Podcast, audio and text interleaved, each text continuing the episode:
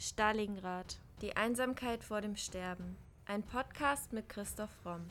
Der Autor spricht über historisch-politische Themen rund um Stalingrad und den Zweiten Weltkrieg. Thema der heutigen Folge: Zwischen Medikamenten und Manie. Ärzte im Dritten Reich. Die Geschichtsschreibung über Ärzte im Dritten Reich ist immer noch sehr unbefriedigend. Viele Unterlagen privatrechtlicher und staatlicher ärztlicher Verbände sind nur bruchstückhaft überliefert, und oft wird den Ärzten vorgeworfen, ihr Selbstverständnis würde eine kritische Überprüfung ihrer Profession zur damaligen Zeit bis jetzt behindern. Wie viele Ärzte gab es denn damals im Dritten Reich?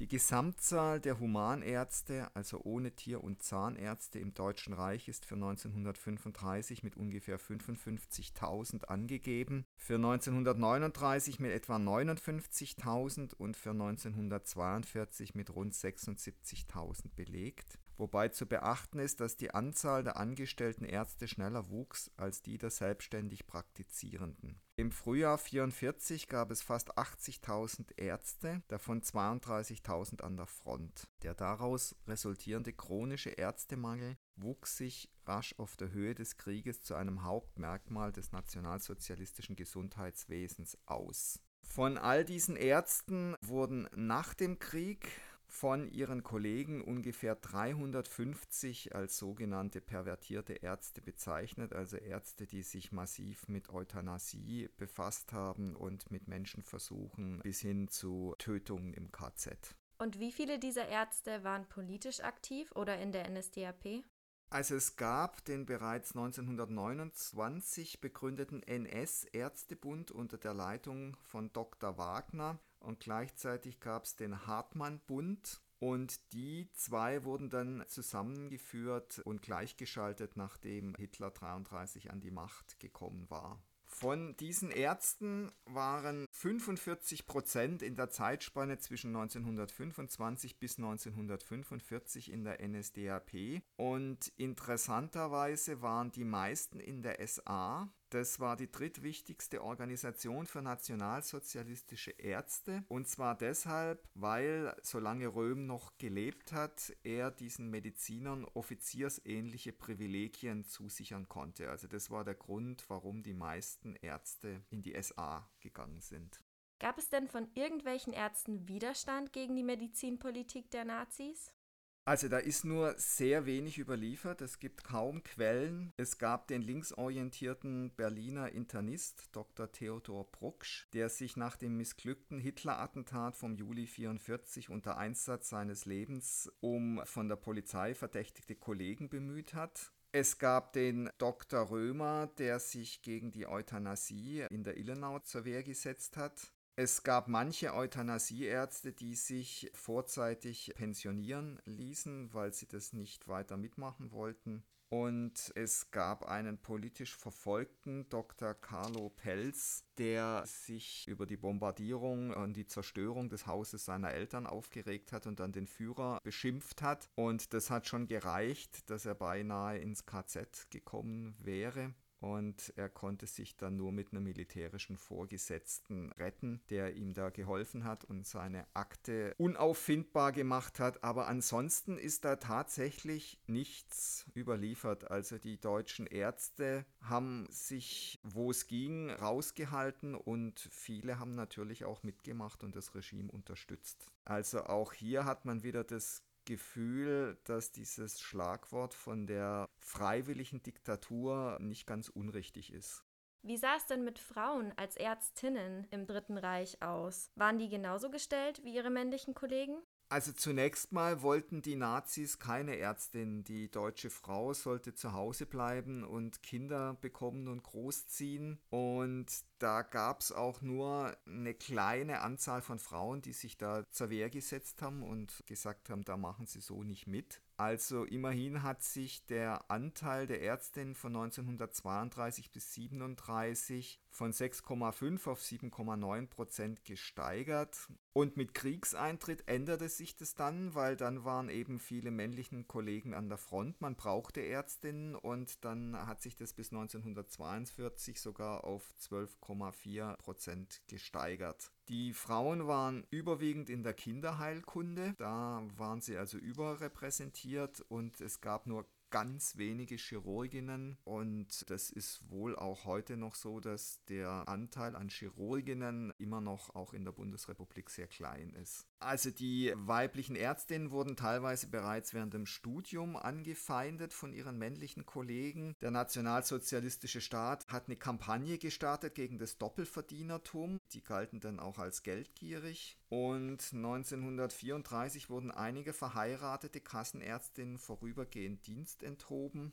Bis zum Krieg hatten die es wirklich schwer und erst mit Kriegseintritt war es dann leichter für Ärztinnen in ihrem Beruf auch zu arbeiten. Es gab auch ein paar militante NS-Ärztinnen, die sich da also massiv gegen ihre männlichen Kollegen zur Wehr gesetzt haben. Dazu zählte zum Beispiel Mathilde Kelchner und die sehr viel jüngere Medizinstudentin Ursula Roman, die sich also gegen so wortgewaltige Gegner wie den berühmten Eugeniker Professor Eugen Fischer gestellt haben, der also massiv massiv dagegen war, dass Frauen in diesem Beruf Fuß fassen.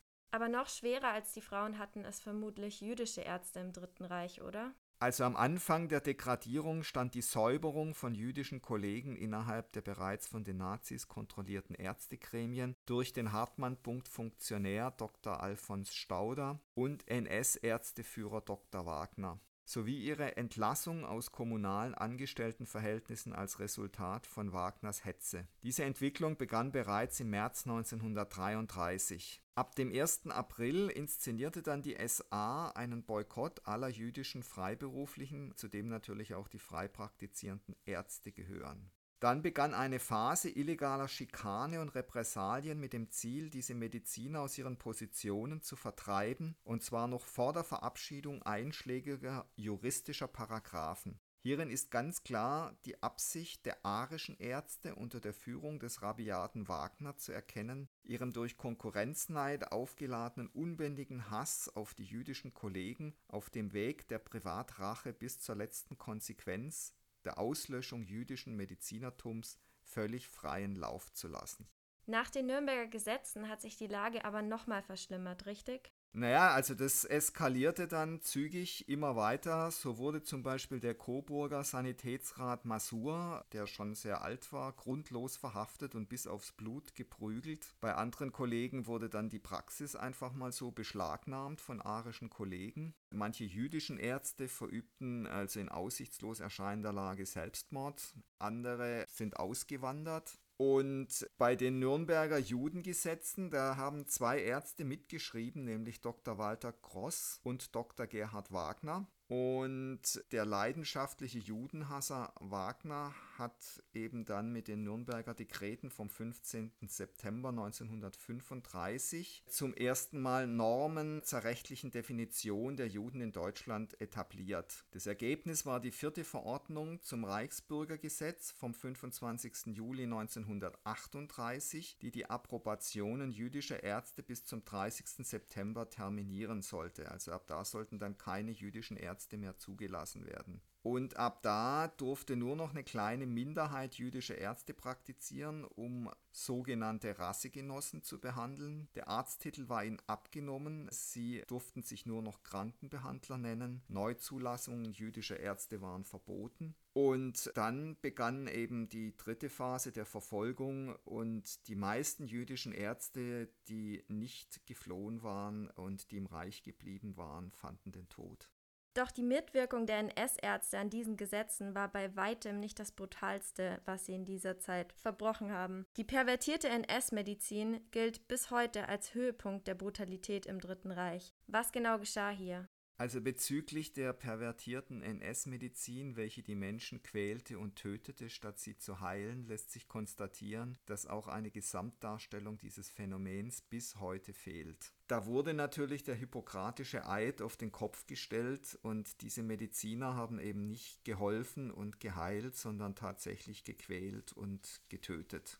Es sind allerdings in den 60er Jahren Stimmen laut geworden, die dagegen gehalten haben, dass immerhin einige der Menschenversuche wissenschaftlich vollwertig gewesen seien und ihre Urheber nicht unbedingt Scharlatane. Da gehen die Meinungen nach wie vor sehr auseinander, speziell bei der Zwillingsforschung. Die Zwillingsforschung als solche besaß gewiss auch ohne jede völkische Medizin eine Daseinsberechtigung, nämlich für die menschliche Erbforschung schlechthin. Nach 1918 aber wurde sie fast ausschließlich zur Spezialität der neudeutschen Rassehygieniker. Die berüchtigten Eugeniker des Nationalsozialismus, allen voran Ernst Rüdin und Eugen Fischer, propagierten sie stark. Immer wieder dienten Vergleiche an Zwillingen der Nationalsozialisten zum angeblich endgültigen Nachweis, dass entgegen anderer Lehre Erbfaktoren sehr viel stärker seien als Milieueinflüsse. Und das ist ein Streit, den gibt es also heute noch, während in den 70er Jahren noch die meisten Mediziner und auch andere Wissenschaftler der Auffassung waren, dass Milieueinflüsse sehr viel wichtiger sind als die Erbfaktoren, hat sich das in den 80er, 90er Jahren massiv gedreht. Es gab dann wieder sehr viel stärkere Stimmen, die gesagt haben, also der Erbfaktor macht ungefähr 70 Prozent aus und der Milieueinfluss 30 Prozent. Vorher wurde das also genau umgekehrt gesehen. Also dieser Streit, den gibt es bis heute.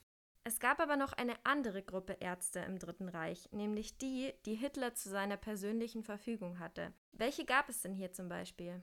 Als ersten würde ich da Theo Morell nennen, geboren am 22. Juli 1886 und gestorben am 26. Mai 1948. Er war von 1936 bis 1945 Leibarzt von Adolf Hitler. Sein Werdegang begann damit, dass er im Oktober 1918 Facharzt für Urologie in Berlin wurde und er baute dort eine Praxis für Urologie und Elektrotherapie auf. 1933 Eintritt in die NSDAP. Er hatte ab 35 eine Praxis auf dem Kurfürstendamm als Arzt für Haut- und Geschlechtskrankheiten, hatte dort viele prominente Patienten, unter anderem auch Hitlers Leibfotograf Heinrich Hoffmann. Der vermittelte 1936 einen Besuch bei Hitler auf dem Berghof. Morell half bei seinen Magen-Darm-Beschwerden und wurde daraufhin zum Leibarzt bestimmt. Und Hitler sagte angeblich später, er hat mir damals das Leben gerettet. Ich war Ende 1936 so weit herunter, dass ich kaum noch gehen konnte. Wahrscheinlich hatten falsch behandelte Darmprobleme zu einer allgemeinen Schwächung des Immunsystems geführt.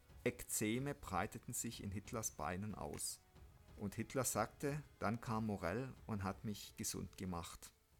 Was war das denn für eine Wunderheilung, die Morell hier vollzog? Also Morell hat Hitler, der in seinen Unterlagen immer als Patient A bezeichnet wird, mit unzähligen Medikamenten behandelt. Er hat ihm Barbiturate und Amphetamine injiziert, wodurch eine Methamphetaminabhängigkeit entstand. Andere Ärzte beurteilten Morell sehr kritisch. Er galt als unhygienisch und soll auch schlecht gerochen haben, aber das könnte natürlich auch der Neid von Kollegen sein, da Morell unbeschränkten und höchst vertrauten Zugang zu Hitler hatte. Er verabreichte ihm starke Neurotonika und Multivitaminmischungen, eigene fragwürdige Kreationen, wie zum Beispiel Hormone mit Extrakten aus der Prostata junger Stiere kombinierten. Darüber hinaus normale pharmazeutische Produkte, darunter Schlaf- und Aufputschmittel, Krampflöser und Fiebersenker, Verdauungspillen und Nervenstärker. Zwischen 1941 und 1945 mindestens 92 verschiedene Medikamente und über 1000 intravenöse und intramuskuläre Injektionen. Wie wird diese Therapie denn nach heutigen Standards beurteilt? Also der Historiker Henrik Eberle und auch der Mediziner Hans-Joachim Neumann beurteilen das heute sehr kritisch Sie sagen, Hitler sei körperlich nicht krank gewesen, aber durch Morell stark überbehandelt worden. Inwieweit Hitler wirklich eine starke Medikamentenabhängigkeit hatte, inwieweit er vielleicht also auch süchtig war, das weiß man nicht so ganz genau. Was aber feststeht ist, es hat ein Psychologe anhand von Unterlagen und Aufzeichnungen nach Hitlers Tod im Rahmen des Nürnberger Prozesses auch überprüft, ob Hitler geistig zurechnungsfähig gewesen wäre und ist zu dem Schluss gekommen, dass er zweifellos geistig zurechnungsfähig war. Er wäre also in Nürnberg nicht damit durchgekommen, sich für nicht zurechnungsfähig erklären zu lassen. Wie lange war Morell insgesamt Hitlers Leibarzt? Ja, bis zum 21. April 1945, also kurz nach dem Geburtstag des Führers, wurde er dann durch den SS-Arzt Werner Hase ersetzt. Aber Hitler hat sich ja dann bereits am 30. April das Leben genommen. Was ganz interessant ist, also Morell war sehr stolz auf seine Funktion als Leibarzt und hat sogar eine selbsterdachte Sonderuniform getragen. Er hat ein Läusepulver namens Rusla für die Wehrmacht entwickelt. Es war wirksam, allerdings nur in trockenem Zustand und der war durch die Lebensverhältnisse der Soldaten recht selten gegeben. Auf Weisung Hitlers wurde Russland von der Wehrmacht gekauft, was Morell zeitweise hohe Einkünfte bescherte. Er wurde von den Amerikanern verhaftet und nach ausgiebigen Verhören 1947 als haftunfähig entlassen und ist er dann auch kurz darauf verstorben. Morell war aber nicht der Einzige, der Hitler behandelte. Es gab zum Beispiel auch noch den Chirurg Ludwig Stumpfegger. Ja, der lebte von 1910 bis 1945, ist also nur 35 Jahre alt geworden. Der war Chirurg und nach Theo Morell der zweite Leibarzt von Adolf Hitler. Der ist 33 auch gleich in die SS eingetreten, hatte den Rang eines SS-Obersturmbannführers und ist dann erst später in die NSDAP eingetreten. Er arbeitete unter der Führung von Karl Gebhardt, Fritz Fischer und Hertha Oberhäuser an Menschenversuchen im Bereich der Transplantationschirurgie im KZ Ravensbrück. Und dort wurden also als Versuchsmenschen hauptsächlich junge polnische Frauen hergenommen. Er nahm persönlich Verpflanzungen von Knochen und Muskeln vor und verwertete diese Menschenversuche für seine Habilitation im Herbst 1944 an der Medizinischen Fakultät der Universität Berlin.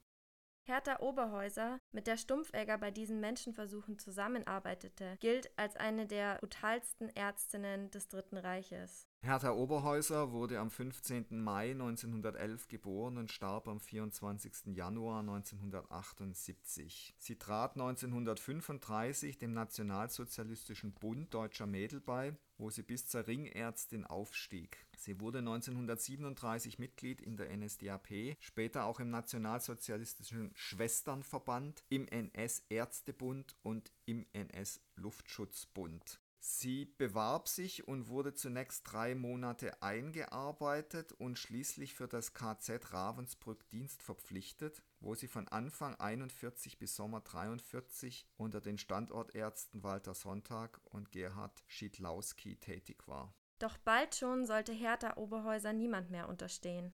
Da ihre Kollegen die Versuchsbedingungen im KZ mit der Zeit nicht mehr aushielten, übernahm Hertha Oberhäuser nach und nach immer mehr Funktionen dieser Kollegen. Also es war wirklich so, dass diese Versuche sehr brutal durchgeführt wurden, dass die Nachversorgung so schlecht wie möglich war, sodass man durch eine gezielte Nichtversorgung also möglichst viel Tote erreicht hat. Sie hat vor allem junge Polinnen ausgesucht, die aus politischen Gründen im Lager inhaftiert waren. Zahlreiche dieser Frauen wurden von Hertha Oberhäuser durch Injektionen ermordet und sie hat noch nicht mal Phenol genommen, so wie ihre Kollegen, sondern sie hat Benzininjektionen verabreicht, die erst nach drei bis fünf Minuten und bei vollem Bewusstsein der Versuchsopfer einsetzten. Sie war auch verantwortlich für Zwangsabtreibungen an Frauen, die im siebten oder achten Monat schwanger waren. Und es kam auch zum Abort durch Schläge und zur Tötung von Neugeborenen. Wurde Oberhäuser nach dem Krieg wenigstens für ihre Verbrechen zur Rechenschaft gezogen? Sie wurde 47 wegen Verbrechen gegen die Menschlichkeit vor Gericht gestellt und zu 20 Jahren Haft verurteilt allerdings ohne dass ihr die Zulassung als Ärztin entzogen wurde und sie kam bereits wegen guter Führung 1952 schon wieder frei. Vor Gericht hat sie versucht, sich mit ihrer Weiblichkeit rauszureden und dem Argument, dass eine Frau, also auch sie selbst, gar nicht so brutal hätte sein können. Sie hat sich dann nach 52 als praktische Ärztin bei Stocksee in Neumünster niedergelassen und hat gleichzeitig bei der Johanniter Heilstätte in Plön gearbeitet. Dort wurde sie von ehemaligen Überlebenden aus dem KZ Ravensbrück erkannt und angezeigt und entlassen. Und das Verfahren gegen sie wurde aber 57 mit der Begründung eingestellt, sie könne nicht zweimal für die gleiche Tat bestraft werden. Und erst im August 58 wurde ihr nach Protest der Arbeitsgemeinschaft ehemaliger Ravensbrückerinnen die Approbation entzogen. Sie erhob Anfechtungsklage, die am 4. Dezember 1960 abgewiesen wurde. Daraufhin musste sie ihre Praxis endgültig schließen. Aber das alles hat bis zum Dezember 1960 gedauert. Gab es denn in Sachen Brutalität Parallelen zwischen Oberhäuser und Hitlers zweitem Leibarzt Stumpfegger? Also einer der Höhepunkte von Stumpfeggers Brutalität war sicherlich die Tötung der Kinder von Magda Goebbels. Also sie hat es wohl nicht geschafft, ihre eigenen Kinder zu vergiften und daraufhin hat wohl Stumpfegger den Kindern einleitend Morphium injiziert und sie dann eben anschließend mit Blausäure vergiftet. Und eine kuriose Randnotiz in dem Zusammenhang ist, dass er dann am 29. April 1945 auch noch Hitlers Hund Blondie vergiftet hat. Stumpfegger war auch dabei am 30. April 1945 neben Goebbels, Bormann, Hitlers Leibdiener Heinz Linge, Hitlers Fahrer Erich Kempka, Hitlers persönlichem SS-Adjutant Otto Günsche, als die Leichen von Adolf Hitler und seiner Frau Eva Braun mit Benzin übergossen und verbrannt wurden. Er nahm sich am 2. Mai 1945 mit einer Blausäure-Giftkapsel gemeinsam mit Martin Bormann das Leben. Also er hat den Nürnberger Prozess gar nicht mehr erst abgewartet. Und nach dem Tod von Hitler wurde sein oberster Zahnarzt Hugo Blaschke nochmals aktiviert, um ihn zu identifizieren. Blaschke galt als Leibzahnarzt Adolf Hitlers und während des Zweiten Weltkrieges gab er sich den Titel Oberster Zahnarzt. Er wurde im Mai 1945 durch Angehörige der US-Armee in Süddeutschland festgenommen und ins alliierte Internierungslager für NS-Prominenz in Nürnberg-Langwasser verbracht und er musste dort zur Identifikation von Hitlers Leiche aus Gips das Gebiss von Hitler nachbilden. Das aus dem Gedächtnis gefertigte Gipsgebiss stimmte mit dem Gebiss Hitlers, das sich in sowjetischem Gewahrsam befand, überein. Also Blaschke war da einer der wichtigsten Zeugen, dass die verbrannte Leiche tatsächlich Adolf Hitler war. Er wurde Mitte Dezember 48 aus der Internierung im Rahmen der Entnazifizierung entlassen und er wurde anschließend als Mitläufer eingestuft, obwohl er am Aufbau von Zahnstationen in Konzentrationslagern beteiligt war und auch Zahngold ermordeter Juden für seine Zahnbehandlungen verwendet hat. Andererseits allerdings soll er seinen gelähmten jüdischen Vermieter, in dessen Villa er wohnte, während Bombenangriffen auf Berlin in Sicherheit gebracht haben. Blaschke ist also einer derjenigen, der sicher gerne mitgemacht hat, sich auch gerne bereichert hat, aber eben dann auch wieder diesen einen Juden hatte, um den er sich dann offensichtlich gekümmert hat. Das ist ganz typisch für viele Deutsche in dieser Zeit, die sicher auch um ihr schlechtes Gewissen zu beruhigen, dann einen oder zwei Juden auch geholfen haben. Aber das ändert natürlich nichts an der Gesamtkatastrophe. Also die Ärzteschaft im Dritten Reich hat sich allgemein nicht wirklich mit Ruhm bekleckert. Also aus heutiger Sicht muss man sagen, dass die meisten mitgelaufen sind und dass sicher viele auch das Regime wohlwollend unterstützt haben, zumindest solange es gut lief. Die Ärzte sind hier wahrscheinlich ein Spiegel der gesamtdeutschen Gesellschaft man muss sich eben immer wieder vor Augen führen, dass ein Großteil der Deutschen dieses Regime gut und richtig fand, solange sie damit Erfolg hatten, solange Hitler ihnen Arbeit verschafft hat, solange es mit der Wirtschaft scheinbar aufwärts ging, solange die Kriege, die Schlachten gewonnen wurden, war ein Großteil der Deutschen mit Hitler einverstanden und da sind die Ärzte keine Ausnahme.